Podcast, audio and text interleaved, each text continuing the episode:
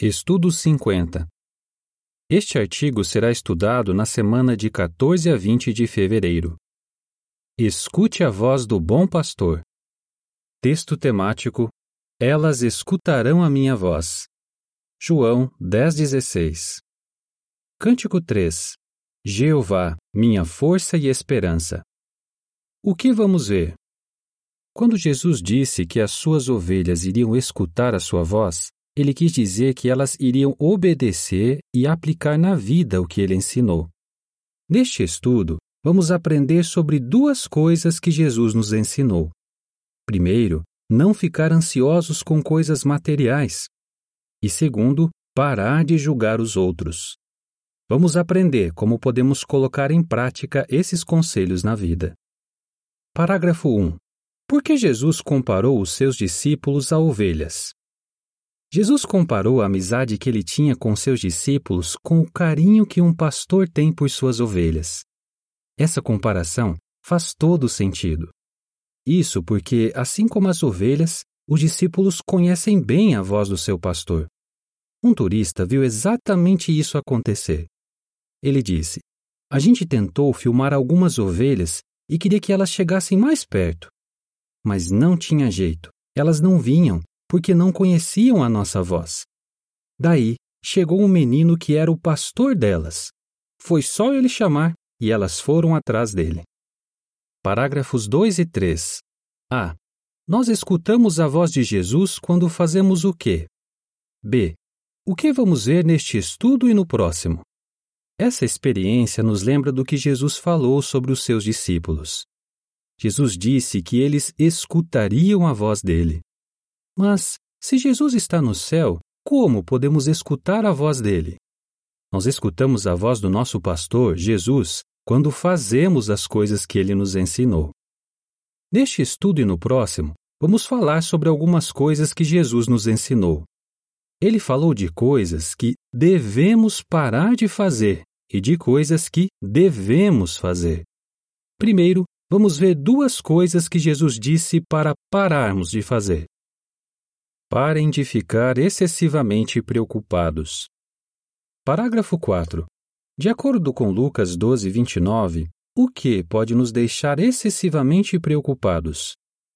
Lucas 12, 29 diz: Assim, parem de procurar o que comer e o que beber, e parem de ficar excessivamente preocupados. Jesus disse para os seus discípulos que eles deviam parar de ficar excessivamente preocupados com coisas materiais.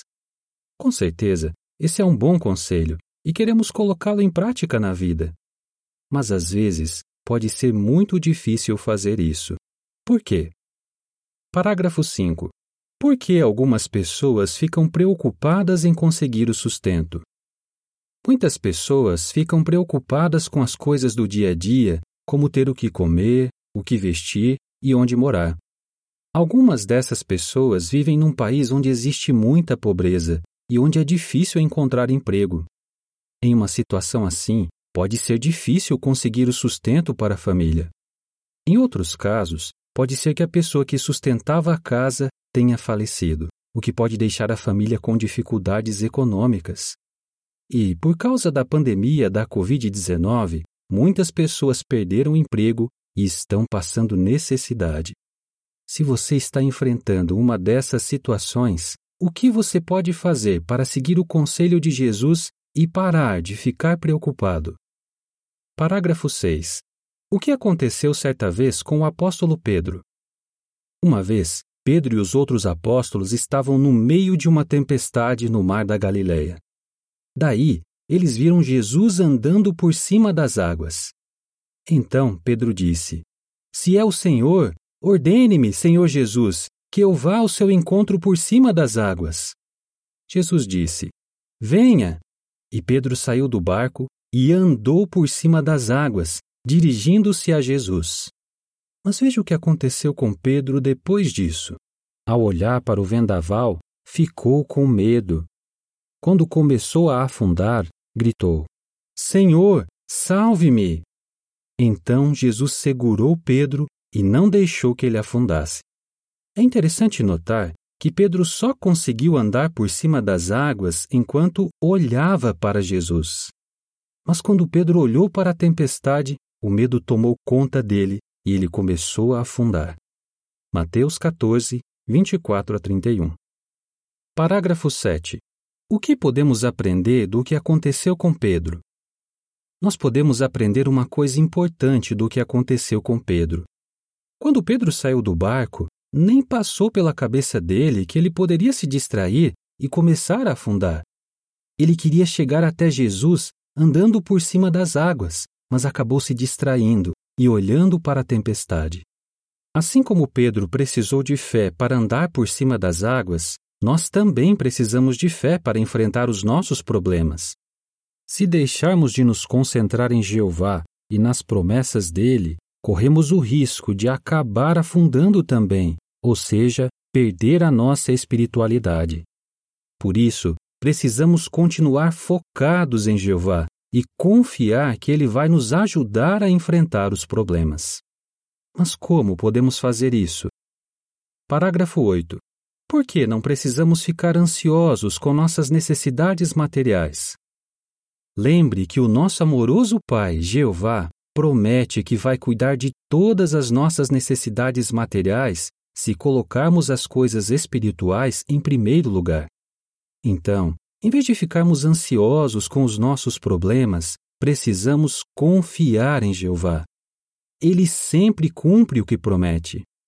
Se Jeová cuida dos pássaros e das flores, podemos ter certeza que Ele vai cuidar de nós. Ele sempre vai nos dar o que comer e o que vestir. Não precisamos ficar ansiosos com isso. Assim como os pais cuidam das necessidades materiais dos filhos e fazem isso por amor, Jeová, que nos ama tanto, também vai cuidar das nossas necessidades materiais não precisamos ter nenhuma dúvida de que Ele vai cuidar de nós. A seguir, uma descrição da imagem relacionada com os parágrafos 6 a 8. Um irmão perde o emprego, fica com pouco dinheiro e precisa arrumar um lugar para morar. Se ele não tomar cuidado, as coisas espirituais podem ficar em segundo lugar.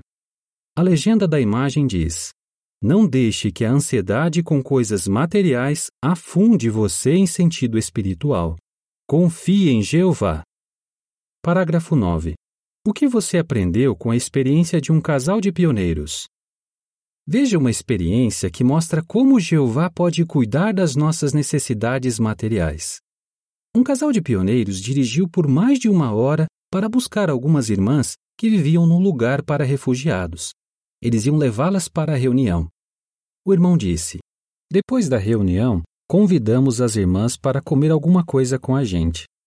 Daí lembramos que não tínhamos nada em casa para oferecer. E agora? O que o casal ia fazer? O irmão contou. Quando chegamos em casa, tinha duas sacolas de compras cheias de comida na frente da nossa porta. A gente não sabe quem deixou as sacolas lá. Jeová realmente cuidou de nós. Um tempo depois, o carro deles, que era velho, quebrou. Eles precisavam muito do carro para ir para a pregação, mas não tinham dinheiro para consertá-lo. Então eles levaram o carro no mecânico e, enquanto ele estava fazendo o orçamento, um homem veio e perguntou: De quem é esse carro? O irmão disse que era dele, mas que precisava de conserto. Daí, o homem disse: Não tem problema. A minha esposa quer exatamente esse tipo de carro e justamente nessa cor. Quanto você quer por ele? No fim, o irmão conseguiu dinheiro suficiente para comprar outro carro. Ele comentou o seguinte: Eu não preciso nem dizer como a gente se sentiu no final daquele dia. Aquilo tudo não foi coincidência. Com certeza, foi Jeová que fez tudo aquilo acontecer. Parágrafo 10. Pensando no Salmo 37,5, que confiança podemos ter? Jesus disse para não ficarmos tão preocupados com coisas materiais. E quando nos esforçamos em obedecer essas palavras, Jeová com certeza nos ajuda com tudo o que precisamos. O Salmo 37,5 diz: Entregue o seu caminho a Jeová, confie nele e ele agirá em seu favor. Pense um pouco nas dificuldades que vimos no parágrafo 5. Pode ser que, até o momento, Jeová tenha usado alguém da sua família para trazer o sustento para casa. Ou talvez você tenha um emprego e por isso consiga sustentar sua família. Mas mesmo que você perca o seu emprego ou que a pessoa que sustenta sua família não possa mais fazer isso, de um jeito ou de outro, Jeová vai continuar cuidando de vocês. Você pode ter certeza disso. Mas agora vamos ver outra coisa que Jesus disse para pararmos de fazer. Parem de julgar. Parágrafo 11. De acordo com Mateus 7, 1 e 2, o que Jesus disse que devemos parar de fazer e por que isso pode ser difícil? Mateus 7, 1 e 2 diz: Parem de julgar, para que não sejam julgados. Pois, com o julgamento com que julgam, vocês serão julgados, e com a medida com que medem, medirão a vocês.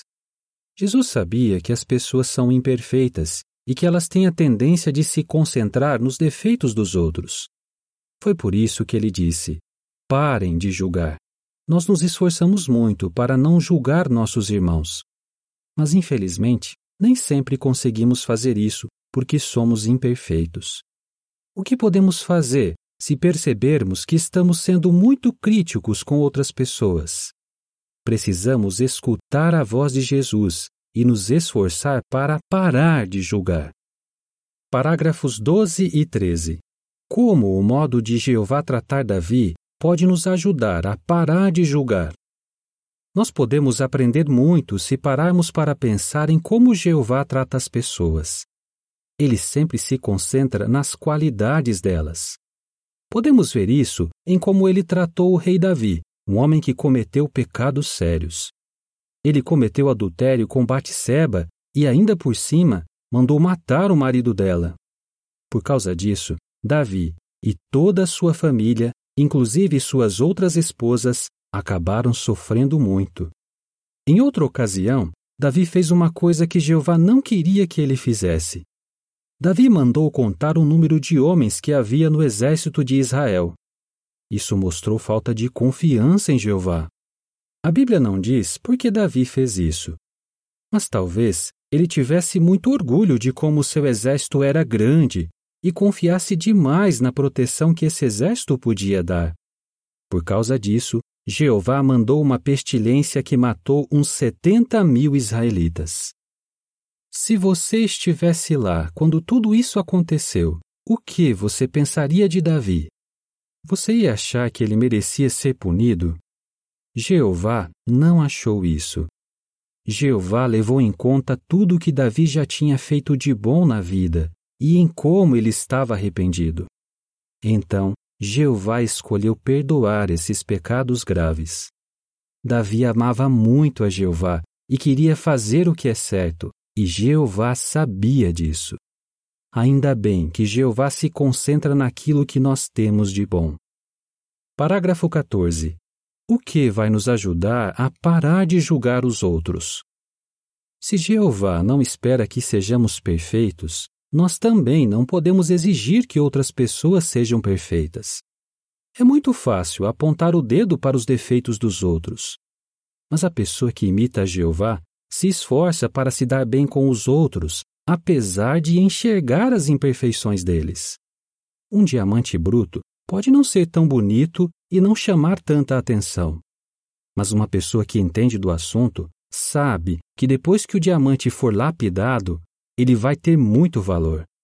Nós devemos ser como Jeová e Jesus. Precisamos olhar além da aparência e ver as boas qualidades que cada pessoa tem. Parágrafo 15. Por que entender o que está acontecendo na vida de uma pessoa pode ajudar você a não julgá-la? O que mais pode nos ajudar a não julgar e criticar as pessoas? Tente imaginar o que está acontecendo na vida da pessoa. Por exemplo, uma vez, Jesus viu uma viúva pobre colocar no cofre do templo duas moedas que valiam quase nada. Ele não ficou se perguntando por que ela não colocou mais. Em vez de se preocupar com quanto ela deu, Jesus se concentrou no que ela tinha no coração. ele levou em conta as circunstâncias dela e elogiou o que ela fez. Parágrafo 16. Que lição podemos aprender com a experiência de Verônica? A experiência de uma irmã chamada Verônica nos ajuda a entender a importância de levar em conta o que está acontecendo na vida de uma pessoa.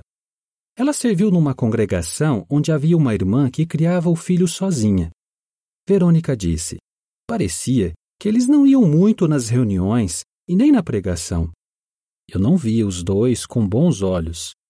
Mas uma vez eu saí no campo com aquela irmã e ela começou a desabafar comigo sobre como era difícil criar o filho que era autista. Ela estava fazendo o máximo para que tanto ela como o filho tivessem o necessário em sentido físico e espiritual.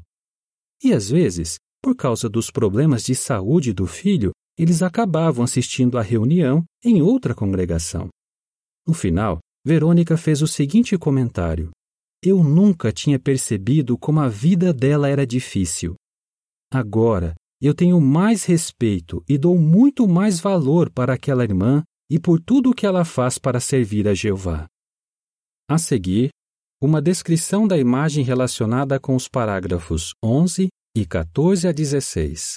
Um irmão chega atrasado na reunião, mas ele tem muitas qualidades.